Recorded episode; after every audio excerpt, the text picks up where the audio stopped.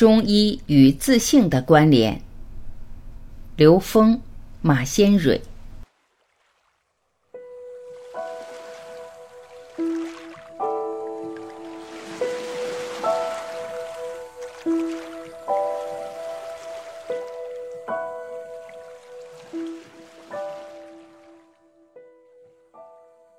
刘峰，中医系统里，我们讲到了养生。养生为的是什么呢？养生背后是养心，而养心的背后实际是调心。你养来养去，你不会调制你的认知，你的自由度还是打不开。那调心的目的是要彻悟。这个宇宙中的一切，它源于 n 维宇宙空间，n 趋于无穷大。那我们实际要回归到那个境界，这是所有人类智慧里面所说的共同回归的地方。也就是无上正等正觉，也就是无极，也就是天人合一。它指的是那个境界。所以说，中医实际是让我们觉悟的，它最终结果是让我们对生命彻底的觉悟，这叫彻悟。如果没有理解到这一点，我们去给别人救治的时候，往往容易把人执着或停留在某一个中间层的生活状态上。二。精气神。当从这个角度去理解的时候，我们再去看精气神是什么。精就是有形的显性的能量状态，气是无形的隐性的能量状态。到了神，它实际就是自信。所以有一位中医老师关老师说，南老师让他研究一个课题，是中医与自信的关系。他一直在困惑，中医跟自信有什么关系呢？其实他们的关系是一个从低维空间回归高维空间的能量关系，最终回归到 n 维 n 趋于无穷大的宇宙空间。中医的意义很明确，我不舒服了，我要去治病。但是当你不知道生命意义的时候，你只能天天面对自己的生老病死，面对你身体上产生的各种绝受。当你对生命意义有所理解的时候，你再从上往下看，你面对的这一切其实都是帮你觉悟的。三，繁衍与永生。超体这部电影里说，当宇宙出现生命的时候，他们就面临选择；当环境适合生命生存的时候，他们选择繁衍；当这个环境不适合生命存在的时候，他们选择了永生。繁衍和永生是什么意思呢？人们以为这个繁衍是永生，其实不是。繁衍是让我们保持在三维的一种生命状态。大家注意，保持三维的生命状态叫什么呢？叫轮回。我们不断的在三维空间，很无奈的享受着生老病死。实际上，生命的根本意义是要让我们学会永生。在现实的所有事件中去领悟什么是永生，到第四维就永生了，因为第四维时间是变量，根本不存在开始和结束，根本不存在所谓的生和死，所以这就叫永生了。四，云端搜索和雨端下载，提升我们意识能量的自由度是宇宙生命有意义的方向。你横着走，永远走不出这个瓶颈，永远走不出这个层面。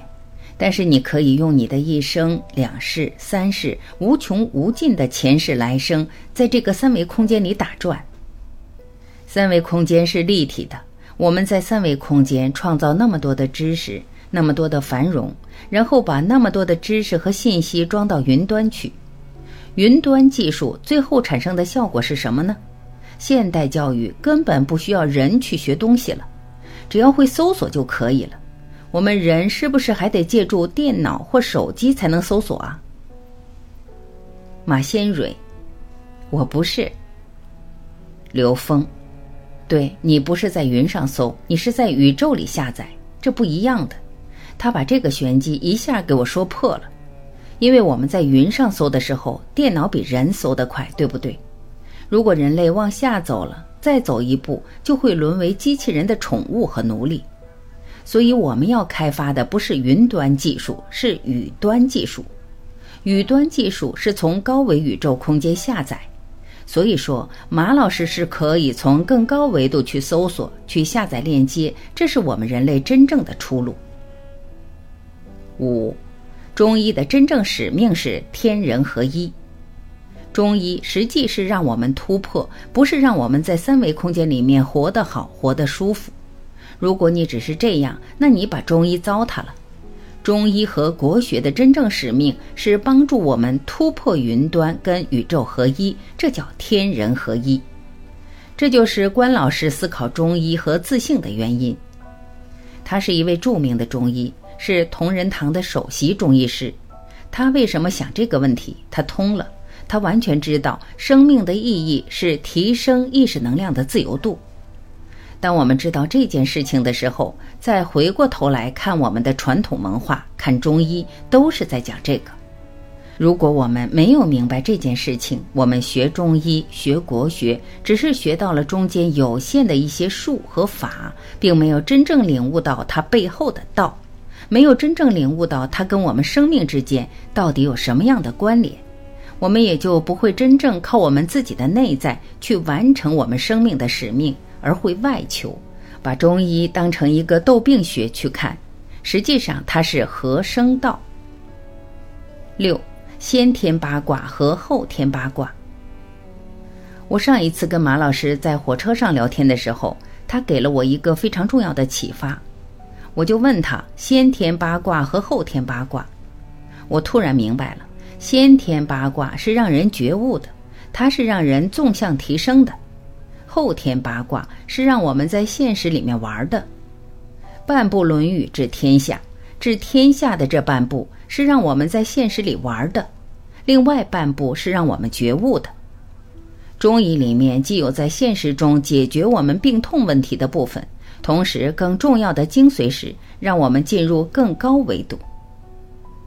七，生命的价值是什么？马先蕊。谢谢刘老师，他对人有三宝、精气神的解读与我心有戚戚焉。我自己也曾经想过这样的一个情景，我觉得并不是耸人听闻。我个人的一个比喻是说，现代科学的发展就好比一个小孩子开大车，这个小孩子能量具足的时候，内在圆满的时候，这个车就是他的一个工具。但是如果他真的是一个小孩子，我们在座的各位。你会不会让你们家未成年的小孩子去开大车？他自己可能伤了不算，可能还会去闯祸。刚才刘老师就给我们引入了一个生命的话题，我在仔细听的时候就在想，生命的价值到底是什么？谁是我们生命的主人？未来的世界，我们的幸福应该是在于身心高度的圆满，内在的具足。这样就不会出现这种小孩子开大车的情况。